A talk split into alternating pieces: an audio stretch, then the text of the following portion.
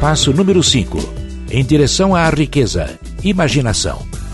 Todas as oportunidades que você precisa na vida estão esperando em sua imaginação.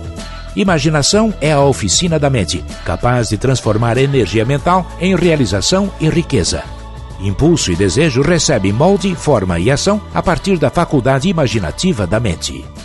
Com o auxílio de sua faculdade imaginativa, o homem descobriu e dominou mais forças da natureza.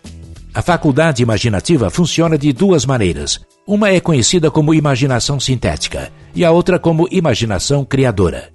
A imaginação sintética nada cria, apenas trabalha com o material da experiência, educação e observação. A partir da imaginação sintética, pode-se arrumar velhos conceitos, ideias ou planos em novas combinações.